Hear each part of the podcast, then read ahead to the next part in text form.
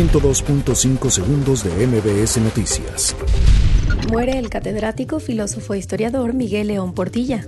Comerciantes alistan en el Zócalo medidas de seguridad por marcha del 2 de octubre.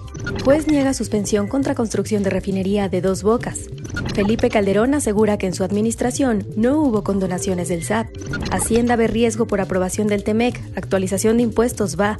Diputados alistan ampliación del segundo periodo ordinario de sesiones. Aprueba Congreso de la Ciudad de México Ley de Desarrollo Metropolitano para la zona metropolitana.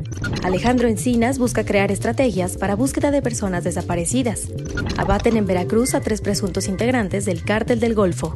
Boris Johnson promete nuevas propuestas sobre el Brexit a la Unión Europea. 102.5 segundos de MBS Noticias.